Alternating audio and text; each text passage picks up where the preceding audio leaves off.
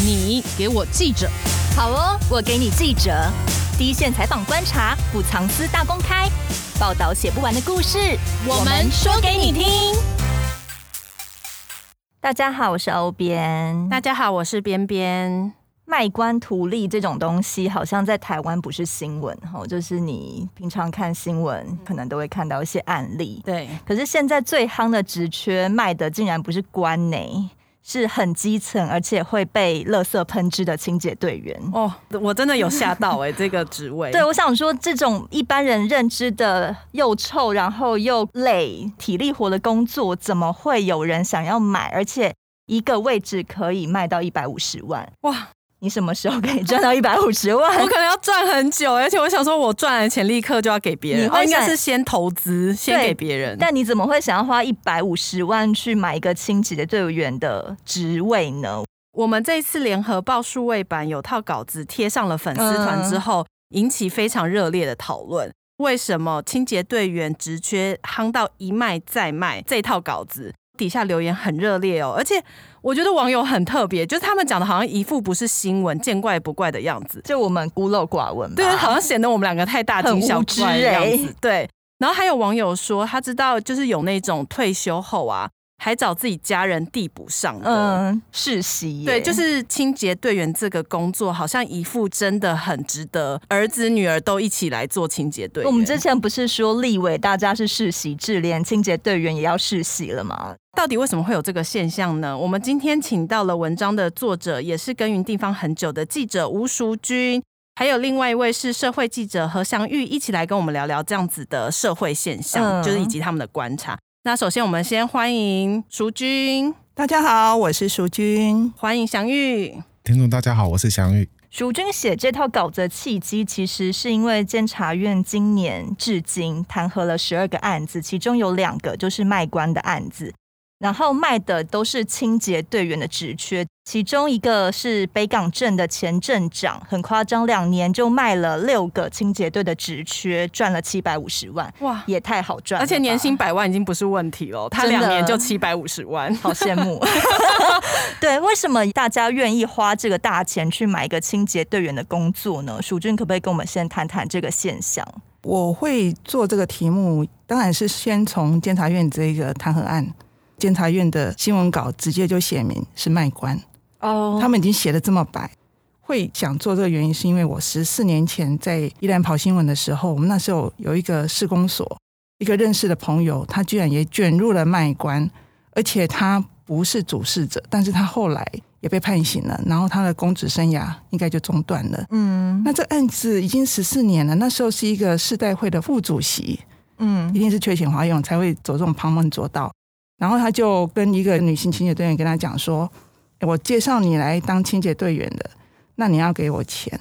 你如果不给我钱，我就把你调到比较辛苦的去扫路啊，去干嘛的。”嗯。然后他开价要九十万。那后来那个女的先给他十万之后，那个副主席就真的打电话去跟清洁队长或是跟公所主秘说：“这个人你不要把他调动哦，就让他在那里就好了。”那后来又交二十万的时候。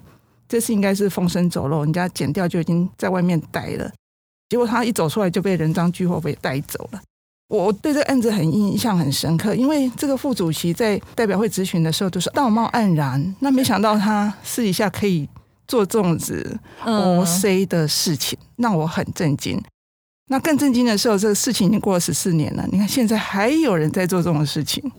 嗯，然后淑君有写到，三十年前的行情是六十万，嗯，现在可以上看一百五十万是股票嘛？台积电这样子，对，可以翻这么多倍，然后大家还愿意买的原因是什么？这个后门没有关起来，还会再涨哎。哦哦。因为太抢手了。后来我问一个曾经是环保局长，后来他调离那个位置，我在跟他查证这件事情，他居然给我一句话，就是一百五十万很划算啊，买得到很划算。我又问到另外一个朋友，他也跟我讲有啊，这是事实啊。他就说他身边的人跟他证实说。他就想进去，结果人家跟跟他开价九十万，嗯，真的九十万送去了之后，那个工作就拿到了。他们觉得卖一百五十万很划算的原因是什么？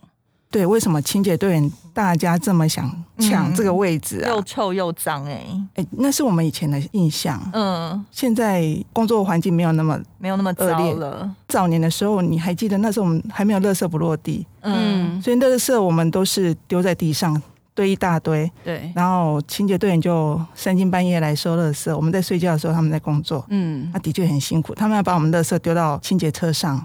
那工作室又脏又累，可能就没有人想做。嗯，那后来我们“垃圾不落地”耶政策开始执行，那你看我们的清洁车都是那种加盖的，就不会那么臭，而且是我们要等垃圾车来把垃圾丢上去。嗯，对不对？清洁队员的工作其实跟我们以前认知的是差很多，环境改善很多。嗯，再来，我们来分析他为什么大家要抢这个工作。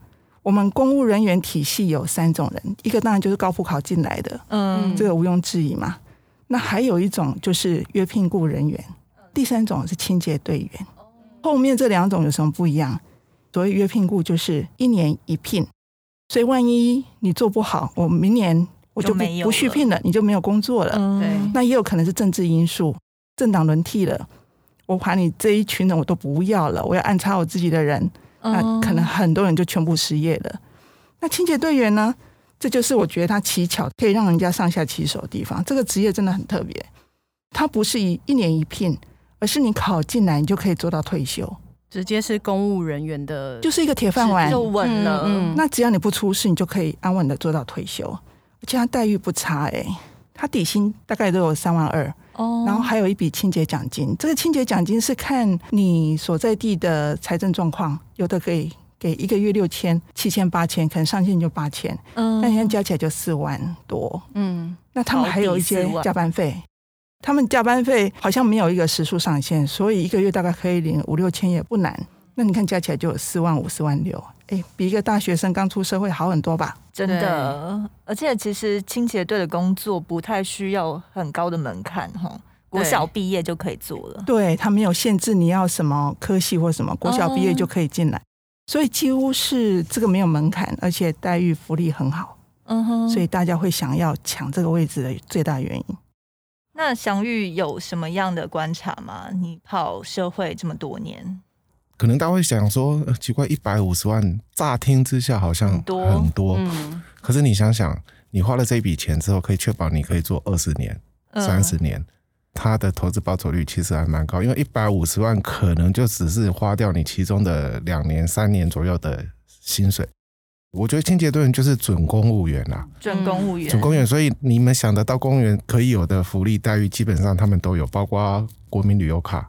一年不是公务员有一万六可以四处去刷，我不知道现在多少钱啊。以前就是有一万六，然后他们也会有哦，他们也会有哦。对对对，所以其实大家会觉得说，啊，清洁队员怎么样？就是刚刚像淑韵讲的，他第一个门槛低，第二个就是说我花了这一笔钱，我可以确保我这一辈子都有工作。那至于工作环境，现在跟以前是不一样的，基本上他们现在都是干干净净的，所以它是一个很划算的一个投资。我我会认为它是一种投资，一百万。当然。这笔钱花下去，真的就可以确保你一辈子都保有这个工作吗？其实也不一定。可是基本上，首长们如果有更换，例如说民选首长啊下台啊，下一个换谁的话，基本上千名的队的部分是不太会被动到的。所以一百五十万听起来很贵，可是你想想，如果你用一百五十万可以让你确保一辈子有工作，准公务人员的待遇，那清洁队员其实他们除了本业之外，有也有一些业外的收入了。以前啊，现在我不知道有没有。什么业外的收入？例如说，早年我是有曾经就是有看过新闻，也曾经有报过，就是清洁队不是都会有自己的垃圾车，嗯，就是资源回收车等等的。收垃圾的时段大家都很清楚，就是固定了一两个时段，嗯，那其余的时间或者是晚上或者是深夜的时候，清洁队收垃圾基本都是收家用垃圾，嗯，他不会去收什么工业区。夜市的那些大量的那种事业废弃物，或者是那些盈利事业的一些废弃物，会是民间的垃圾车。对，那个的话，通常是要由工业区或夜市他们自己去聘雇，嗯哼，民间的清洁公司把这些垃圾清去，费用是蛮高的啦。啊，所以我知道的，像过去有一些不肖的清洁队，他们就是司机加清洁队员，他们是一个共犯结构，然后就开着公家的垃圾车去清理民营的废弃物，哦，然后就跟这些业者收费。那这个的话，就是他们所谓以前的意外收入，其实这个也都有曾经被查获过。这样的行为其实是违法的。可能大家会觉得说他们的社会地位比较低，可是其实他们是一种保障，因为你跟外面职场比起来，那些民间企业的那些比起来的话，清洁队的工作其实是相对的很单纯、很稳定又单纯。像清洁队员，如果这种职缺啊，他是要怎么样子去找到这个门路？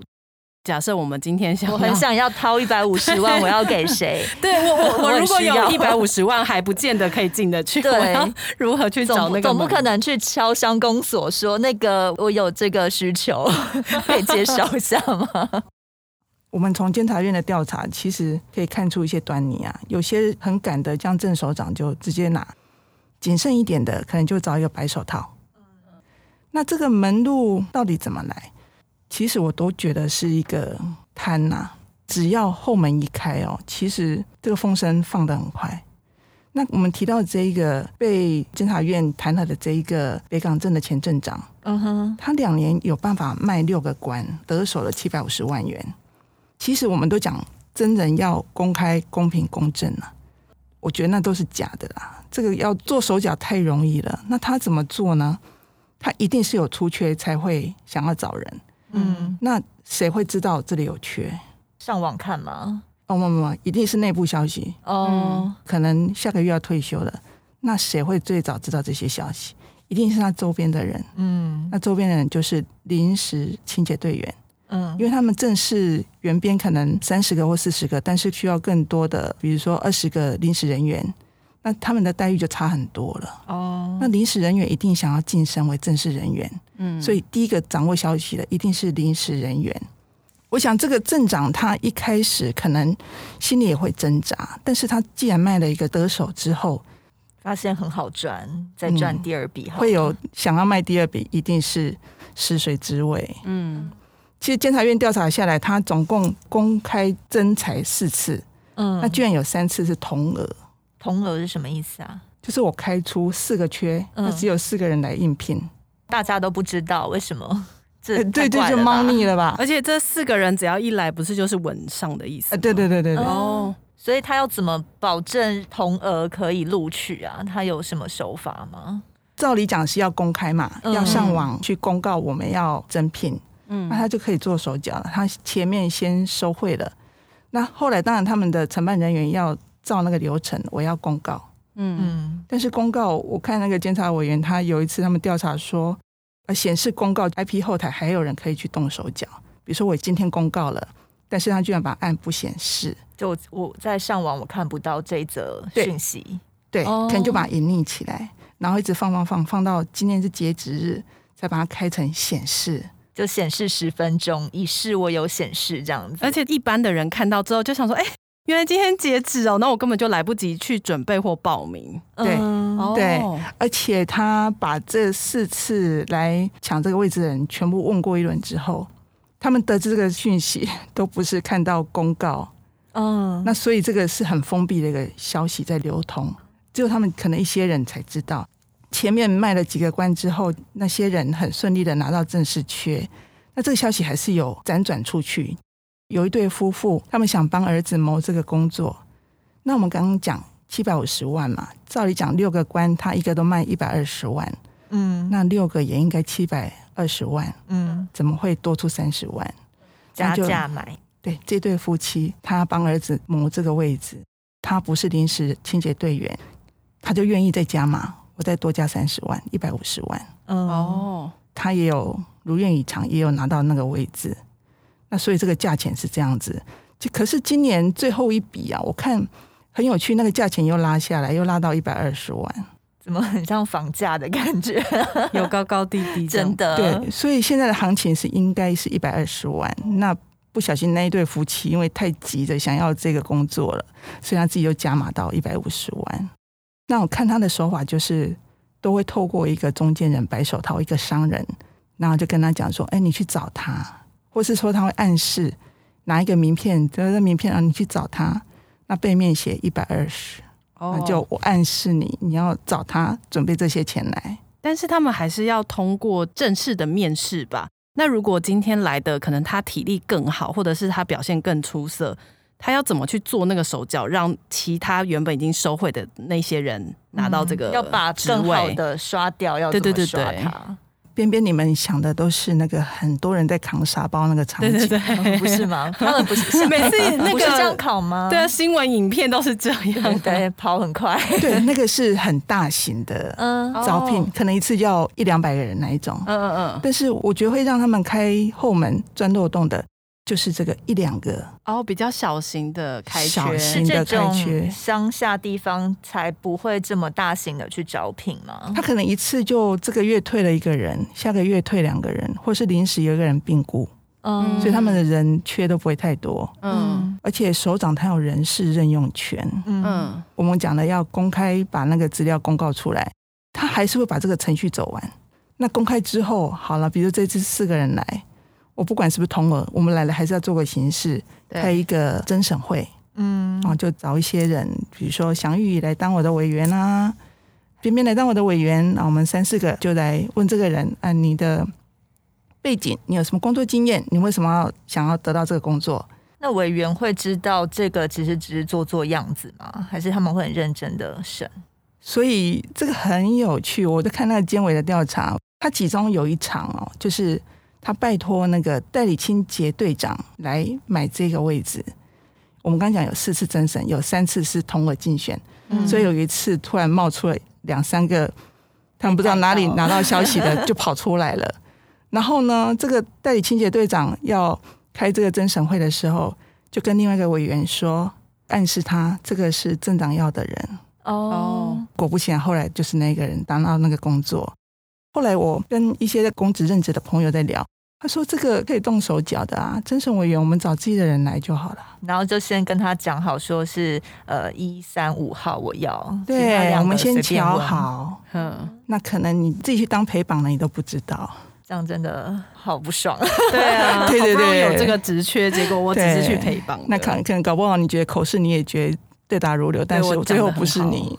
对啊，因为其实网友真的也讨论的算蛮热烈的啦。嗯、那刚好我朋友也有看了这个专题嘛，他就说他阿嬷也是这样被叫去收垃圾的，虽然也不知道有没有给钱还是干嘛，对不过其实感觉那种乡下地方比较重人情味，搞不好就是讲一讲就进去了，也不一定要付钱，也不一定。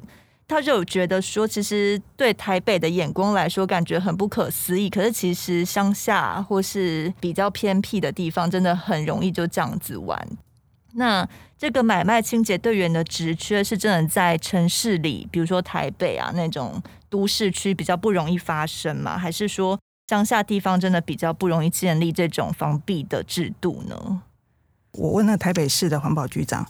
他们也有这样的困扰啊，虽然他们的需要的需求的人力很多，他们有这样的困扰。一开缺，很多人就会想，我要去找关系去讲。你说台北也会有吗？他是说早年会有。嗯，如果大家就觉得走后门可以行得通，你都去走了，我为什么不走？嗯，对不对？以前他们也主管很困扰。民国八十九年的时候，就把这个甄审的办法、招考的工作，他们把它移交出去。请救服处来办这样的招考，我觉得他们也想了很多，他们怎么样避免那些有人来关说，或是有一些可能的一些上下其手的空间。他们分笔试和体适能嘛，就体适能大家看到就是扛沙包，嗯，但是通常还前面还有一关就是笔试，嗯、那笔试后来那个占比就下降到三十 percent，但是笔试也是一个关卡，那他们怎么做？大家也会觉得有没有可能泄题嘛，对不对？或者考古题看一看，哎，他们很认真，他就比照国家考试。哦、那出题的这些老师或学者呢，他们还要把它关起来，就入围，入围像我们出题一样，国考一样要关起来。嗯、然后出题的那些几个学者或老师的关系人不能来报考。哦，对，就把可能的因素都排除掉。甄审办法就发出公告，然后要多少人，时间、笔试成绩、体适能成绩。然后体适能呢，他们也想得很透彻，他们要全程录影，还用电子仪器来计时你跑了多快。嗯，然后呢，录取分数就照你考出来的成绩，然后来排序。那我要用的时候，我这次开缺可能五个人退休或十个人退休，我需要人的时候，就请救护处来，你把那名单给我，依序的通知他们来报道。其实他们的运行这样也快二十年了，嗯，他们就等于说环保局不插手这个人事进用。他观察到近年来很多年轻人考进来，他们观察这些年轻人，他们觉得说，哎，我都是凭实力进来的，嗯嗯，所以进来的人反而向心力更强。所以从民国八十九年以后，台北市就是这样子做嘛？对。那那这样，其他县市可以比照办理吗？像乡下，你说乡镇施工所，其实我也是觉得是可以这样做，只是说这些首长愿不愿意把这个人事权交出来？嗯，要不然你办一个联合招考啊？对，比如十个乡镇市，那你凑一凑，你今年大概几个人退休，你都知道了嘛？那我们办一个联合的大型的招考，那我们可能录取五十个。那五十个，我们可能今年用掉了，剩下二十个，我们明年再慢慢递补上来，就不用一直在办公告，一直在招考人员。这个在早年这种卖官的情况非常的严重。我觉得以前的乡下地方，就是乡镇市公所，比较偏乡的乡镇市的首长，他是民选，可能是乡长，可能是镇长，可能是市长，他对于他的人事权，他一定是紧紧抓在手上。嗯，所以乡镇市的上一级就是县市嘛，管不到乡镇市长的人事任用权。哦，对，所以清洁队员等于是他手中的一个筹码就对了，所以才会有所谓的呃，你有关系非常深厚的关系，那不用钱，我就让你直接安插个位置进来。嗯，那如果你是有关系，可是又没有那么深厚的关系，那我又希望你可以对我做一点回馈的话，那就是像北港这个案子，就是你就吐一百五十万出来，我就给你进来。其实都是这样子的。那后来我们国内就是六都升格之后，以前隶属于乡镇市公所的清洁队，都变成直接隶属在直辖市的环保局。哦，就是升格之后就没有乡镇市公所，都全部都是区公所。嗯，那区长是县市长指派，他就当然没有所谓的人事权。那清洁队员的人事权一律就是由各市政府的环保局来掌握。那升格到直辖市之后，面对的炮火是来自于市议员。那这个时候，你觉得市长或者是环保局长，他还有能力做手脚安插自己人啊什么什么？没办法，因为那个在议会被知道的话，一定修理到死。而且每个人都会找关系找议员去讲说，我要进清洁队。就像刚刚讲，台北市他们也是困扰很久。其实各县市都是这样子。那他们后来的做法就是，反正我就公开招考嘛，用这样的方式来杜绝一些可能产生的弊端啊。反正我就公开考。啊！你们也想要考的都来，所以才会有所谓的硕士也来考。嗯，哎，这个之前新闻都有报过，连硕士都来考了，你们就知道为什么会有人以前要花一百五十万去买这个位置，花一点一百五十万，可能比读硕士还要再便宜吧？那除了六度以外，它这个现象是不是还是比较容易发生？因为这个其实是一直以来都没有办法去解决的问题，原因是在于说。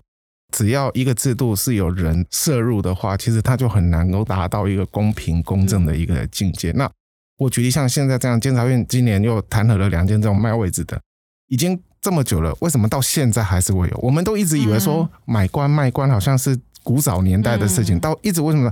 反正就是有供给有需求嘛，就是这样子嘛。那如果六都直辖市是没有办法这样子玩的话，那其他的县市呢？其他的县市还是有乡镇市长，他掌握了人事权，他当然就会一样有这个东西。所以北港绝对不是最后一件，以后还是会陆续会发生。除非你一个地方制度法或什么的，可以做一个更完善的修法，把这样的一个招考，或者是各县市政府愿意硬起来，把乡镇市长的所有的清洁队员的任命也好，这些人事权全部掌握住，来做一个更公平公正的处理。其实到了乡镇市，你也知道很多都是讲关系、讲人情，嗯，可能是你的选民，可能是你的庄脚，可能是你的邻居，可能是你的亲戚，都想要进来当清洁队员。就像北港这样，大家来标啊，你出一百二，他出一百五啊。而且不是说选举很花钱嘛？那既然都当上乡镇长的话，当然就是趁机回收一下。对啊，没有错啊。对，所以我们看看有些基层的乡镇市公所的贪污案很严重。卖官位，这是捞回本钱的一种、嗯、一个方式。那更多的就是那种工程弊案啊，索回扣啊，哦、对啊，这类的。所以为什么这一类的情况一直没有办法防止或禁止？的原因就是因为实在是有太多的人情压力包袱在。除了很夯的清洁队员以外，还有什么公家的职缺是可以买的吗？其实蛮多的哎，有些我们耳闻，但是当然现在爆出来这个都是已经罪行确定的。其实我们之前听说校长的位置也是可以卖，校长哦，校长也可以。那曾经在某个县市啊，连要找谁，大家那个门路都弄得很清楚。只要你想升校长，你就要去找某人，然后要给多少钱？为什么校长可以买啊？他不是一个正式的。他需要招考吗？其实我不是很清楚。那现在我们看到都是遴选制度嘛，嗯，他要跟一些委员报告他的施政理念什么什么的，嗯。但是我们刚刚讲，这其实增审委员都可以做手脚啊，嗯，你安插自己的人进来，那只要我主事者，我要要不要给你，我点个头，也可以这样做手脚。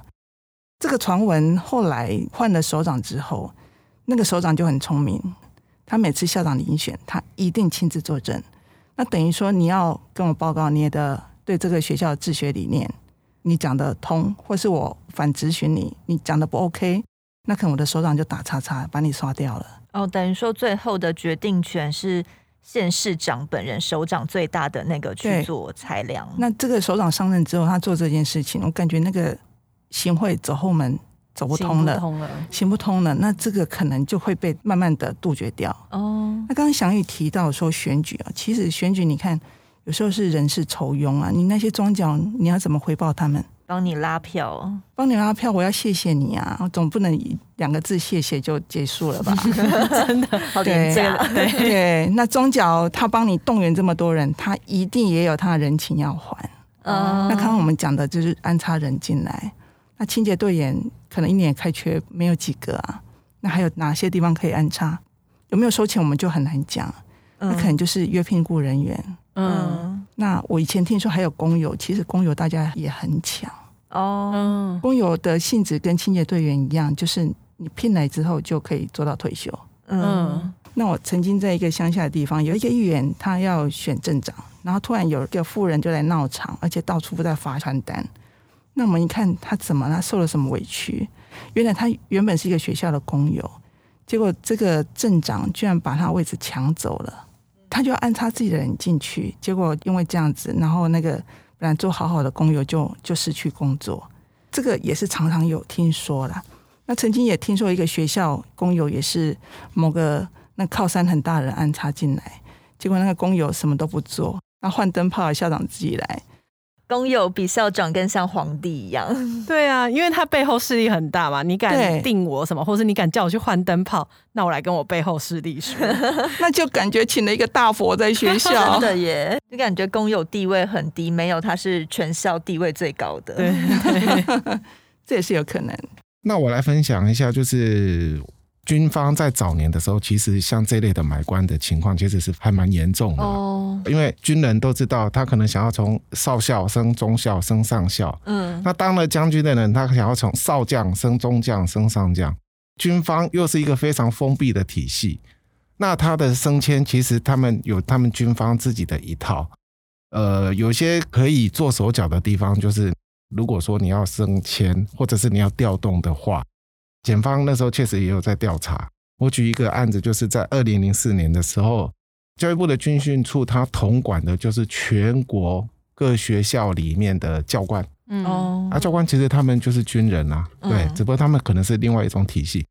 可能你从小学校当一个教官，你想要在这个学校当主任教官或总教官，你就是要升迁嘛。嗯，本来你在屏东某学校当教官，你觉得离我家台北好远，那我可能想要调回去。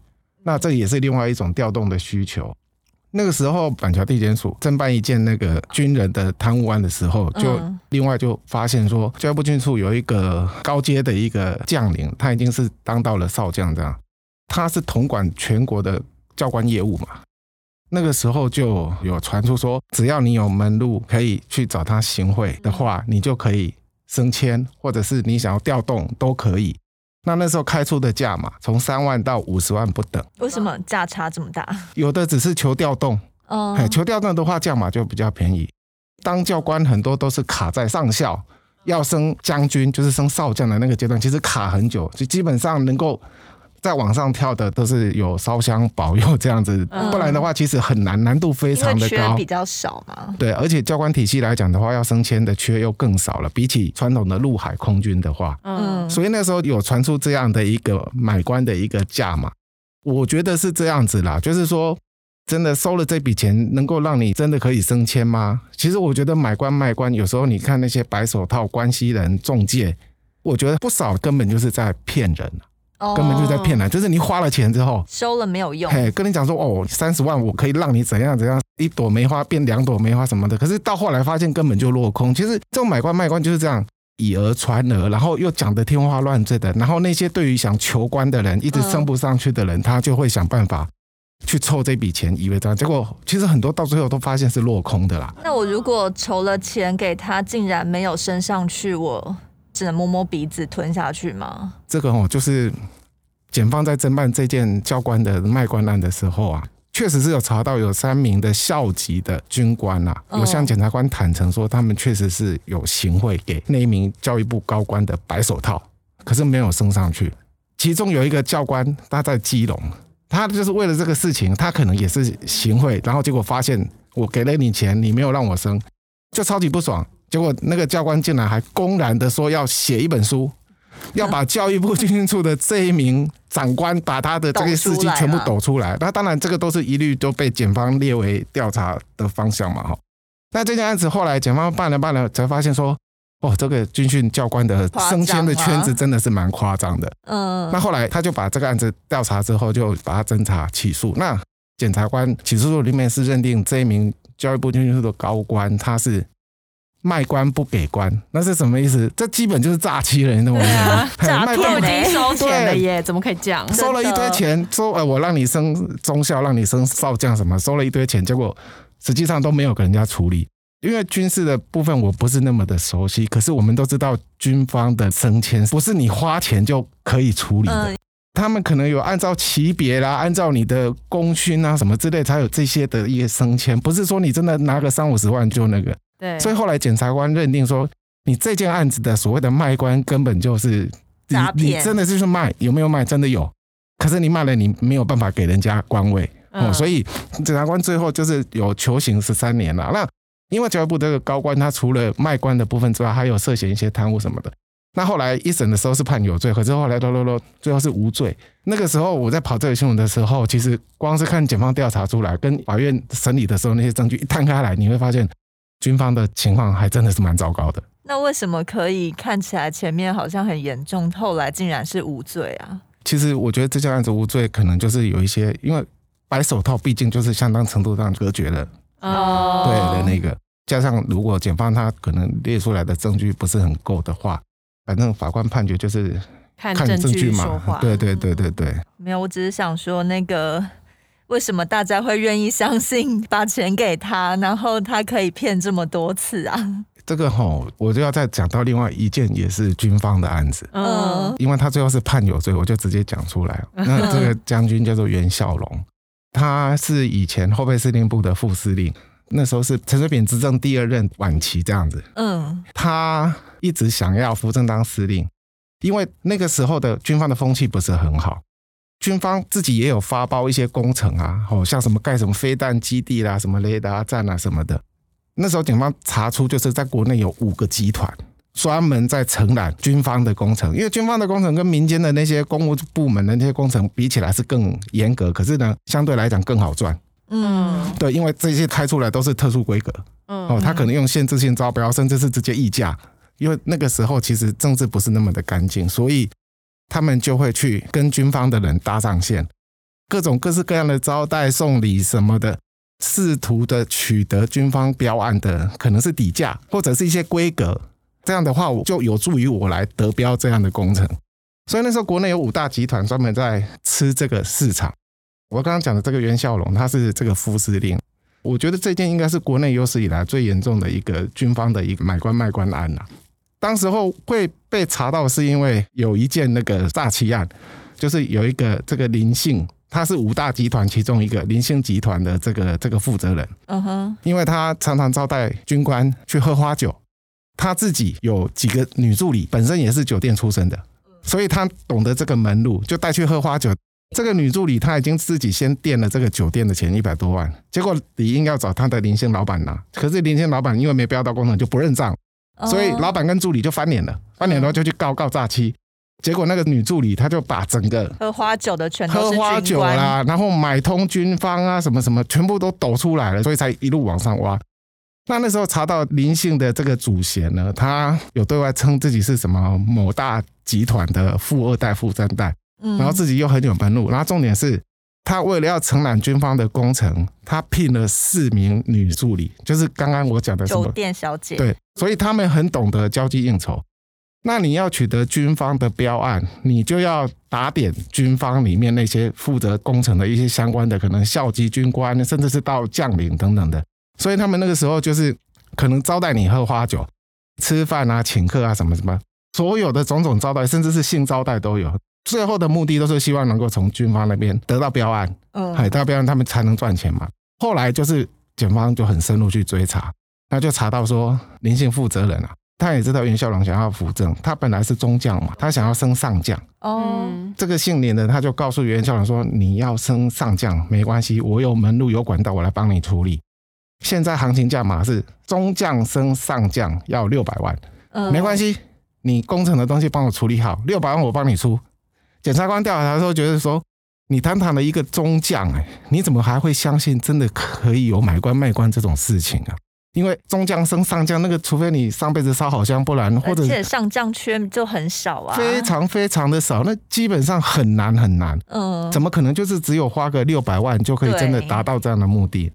可是因为啊，他们军方那个时候有一个升迁是非常跌破大家眼镜的，就是说原本一将官，他原本已经是在一个冷衙门准备要退伍的，就是升不上去了。嗯。可是后来不知道为什么，就突然他就被拔擢升了什么中将还上将。后来这个林姓老板就跟袁孝伦他们这一批人讲说：“哎，那个东西我瞧的。”哦，他骗他的哦。我不知道是不是骗，因为这个也很难证明。可是问题就是说，当发生了这个原本。注定他就是要被冰起来的，结果他竟然咸鱼翻身，又红了，又当了一个很大职位的什么？他们真的是不得不相信说，哎，搞不好真的可以、哦，他真的有门路。对对对对，所以袁当然就开始指示下属说，哎，你们那个工程啊，帮我处理一下，给那个林老板。这个林老板他不是只有嘴巴说做做样子，他真的还是有弄出一些东西出来，例如说，检方有查到一张总统府的便签，因为总统府的签都会上面会写总统府。然后呢，上面写有一个总统府的一个高官写，就是说，哎，这个袁孝龙不错啊，推荐他直接从副司令当司令这样子，嗯、面呈给当时的总统，吗？哎，陈水扁这样推荐函这样子。那这张函呢，检察官去问那个高官说，啊，这总统府的便签到底是你写的吗？是你写的吗？他说不是，我也不知道有这回事，所以就有点变得罗生门。那我们也不知道说这张签到底是真的还是假的。嗯，因为那时候的后备司令部的司令好像快换人的时候。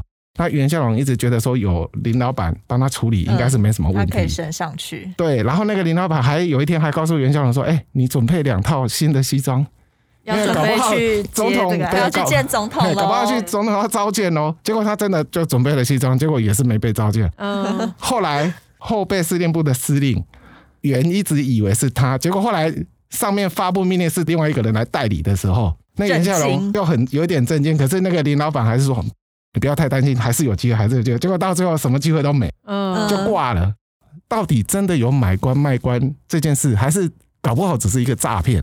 对啊，那叫袁孝龙也就默默认了。他付出了那么多，那他这样叫下属这样把一些工程标案什么的给林老板，可是到最后他却什么都没有。对，这个案子那时候真的是震撼了整个国内的军方啊。所以到了二零零九年案子爆发出来之后。那个是已经改朝换代，那是换马英九执政，就下令就是军方要全面开始整个大清查，这个扫一遍，太脏了。对，到底军方的这些升迁的将领的这些情况，到底有没有什么问题？连监察院也是跳下来查，监察院那个时候一口气调查了军方九百多名的高阶将领，嗯，可能是退伍的，有可能是升迁的，全部去查看看有没有异常。结果我引述一下监察院他们的说法，他们是说。他们调查发现啊，有少数军官借外力、金钱等不当行径，以图升迁，这个事情是确有其事。嗯，这是监察院认证的。嗯，然后呢，他们监察院调查了那个时候往回推十年的这个升迁啊，发现升迁比例异常的情况啊，在陈水扁任内最后一年异常的情况最为严重，查了二十七件。呃，我举这个例子就是说，你看清洁队可不可以买得到？是真的买得到，因为它的门槛很低。嗯，可是对于像我刚刚提到的军方要升迁的，他们买得到吗？其实听听就好，因为看起来好像实务也没成功。而且真的买到的话，他如果没有那个能力，却要进行一些国家重要决策，大家应该也会很差吧？因为大家不知道啊，但是常常就会有一些质询，就会一直问说：“哎，为什么会这样？”然后他又答不出来嘛。所以这有可能就是德不配位的意思吗？我觉得那是国家的灾难呢。嗯，其实大家讲到买官这件事情，像我们跑新闻跑那么久，各行各业其实都会买。嗯啊，我我常讲就是说。我们现在很流行一个名词叫做向上管理。嗯，你向上管理，你可以做很多事情，你可以帮你的长官开车，你可以帮他带小孩，你也可以送他钱。嗯，那这个不就是一种买官吗？嗯，对，所以其实不会是只有清洁队或者是军方才有，其实包括警戒啊，以前我们听过太多这样的东西了，只是在于说，一般来讲买官卖官都是很私密的事情，对，不太会被掀开来，因为银货两讫嘛，你买方愿意花这个钱买。卖方我愿意卖这个位置出去，两边谈好了，基本上就 OK，不会有什么太大的问题，除非是买卖的一方撕破脸，对。对啊，或者是第三方想买的人买不到，买不到，他就会把它把它掀出来，不然到底台湾有存在于多少的买官卖官，其实我们不会知道这个真相，因为。它会被掀出来的，真的都是纯粹是例外，嗯，就是少数，都是非常非常少数的。那真的有没有买？我觉得一定有，而且一定还蛮严重的。嗯、只是说能够真正抓到证据，说，哎，真的是一百五十万买一个位置的，像这样会被抓到，我觉得真的是太笨了。那刚刚也有提到说，其实呃买是要花钱的嘛，然后比如说选举可能顾庄脚什么人情也可能会给他一个位置啊，那其实。周星驰电影就有一个非常有名的话，就《品芝麻官》里面爆头有讲过，就是哎，我不给钱就不算嫖啦，那我如果只要不付钱，也就不算买官了嘛。其实台湾有很多公家职缺会被人质疑说是不是酬庸，就是我用人情的方式做个关系给你，让你坐上那个位置，那其实。不少人都有被质疑啦，那其实是真是假，我们也无法去判断。不知道两位记者对于就是这个现象啊，这个生态有没有什么看法呢？其实你看一个改朝换代之后，如果比如说蓝营执政，后来变绿营执政，其实那些政务官应该都会跟着他同进退就退掉了。那新一批的人进来，那你就可以观察，那明明他选举的时候是他大将或什么的。哎，怎么没有被安插进来？大家就有很多的议论。嗯，那后来他也进来了，搞不好那个首长不是很喜欢他，跟选举的时候吵架或这样，不是很喜欢他，不把他拉进来，又跟道义上或跟他的庄脚没有办法交代。啊，拉进来之后呢，居然把他冰起来，你就会觉得很怪异。拉进来，然后放在一个很冷的位置，也不给他工作，或是也不给他授权干什么。嗯，我觉得这个这是他给他难堪啊，这是还好。那可能他还会要跟庄家交代了很多丑庸的人要进来，嗯，有可能就劣币驱良币，搞不好原来的一些首长、嗯、一些局处长做得很好，但是不得不换人，嗯。哦，我们说新手上路，他能比之前的更好吗？不见得啊，而且很多是外行，有感受到是外行的案例吗？应该这样讲啦，就是我们台湾的文官体系哈，基本上还算是不错啦。嗯，所以你真的把一个大外行，假设我举例，例如说丢到什么环保局好了，嗯，他根本毫无环保的专业，嗯，你把他丢去当环保局长，你说他活不活得下来？他还是活得下来啊，因为下面有其他的一些科室主管在撑着他啊。这就是这种政务任用的哈，这只是首长的权限。那这个我们也不能够去干预他什么。例如说他是教育的，你把他丢去环保；那他是环保人才，你把他丢去市场处。嗯，对啊，其实，在台湾这种情况其实都蛮常会发生。当然，现在因为人民的素质比较提高，所以我们对于一些政治人物的期待也提高，所以这些首长比较不会像以前这样子，真的是乱搞。他今天要安插你在某一个位置的时候，一定看上你，起码有一点的专业。可是我们大家都很清楚，台湾的选举制度就是这样，你这个候选人，你后面总是有一批你的助理啊，你的一些什么什么的。那今天他选上了某个首长，假设到了是他一级主管是他自己来任用的话，你想他会安插谁？就是自己的好朋友啊。对啊，你说他是一种酬庸文化，也是酬庸文化了。而、啊、其实对于一个首长来讲的话，这样的人事安排，其实就是他想要掌控全局嘛。嗯，对，要掌控全局的话，当然是用自己人了。那之前曾经有先是首长用海选啊什么的，结果海选进来也是做的很难用，很难用，或者是可能就是理念上的问题啦。所以说，台湾的这种抽用文化其实一直都在啦。虽然台面下大家好像也都还蛮了解，只是不敢说破的事情了。对，但是其实大部分还是走正途啦，那个只是少部分的例子而已。我是真心很希望，真的都是正途比较多啦。嗯，因为我们在网络上有看到粉丝有在跟我们敲完新的主题，如果大家对于什么议题是有兴趣的话，都可以在我们的。你给我记者频道下面留言给我们，就是你想要看怎样子的主题，就会着手进行。那前一阵子我们是有看到有一个网友是敲碗，他想要看政府标案的一些内幕。刚才祥玉也有先分享了一些过去军方标案的弊端啦，不过现在已经差不多都算是扫干净了吧？现在应该没有这么脏了吧？现在应该是还好了，对，因为我觉得时代进步，政治体制也是在跟着改进了。对，因为不太可能说让你可以这样子。可是我跟你讲，办法是人想的，就会有人去破解。嗯，所以呃，以前我们什么公开招标，有所谓的资格标、最有利标，甚至是直接之下议价等等的，其实有很多这种招标制度啊。你想得到的一些避免弊端的制度，总会就有人去打破，总会有人去钻漏洞。这个就是这个体制的一个现实面。今天也很谢谢祥玉跟淑君来跟我们分享很多卖官的内幕，然后也很感谢他们两个没有用全台语，让我们两个 不知道怎么访问下去。在开始节目之前，两个说要全台语的时候，我跟欧编两个人都吓死了。不然祥玉要不要撂两句来给我们听听？今天的节目到此为止，多谢大家收听。谢谢祥玉跟淑君，谢谢，好，谢谢，谢谢大家。拜拜！更多精彩的报道，请搜寻 VIP 大 U 点 com 联合报数位版，邀请您订阅支持。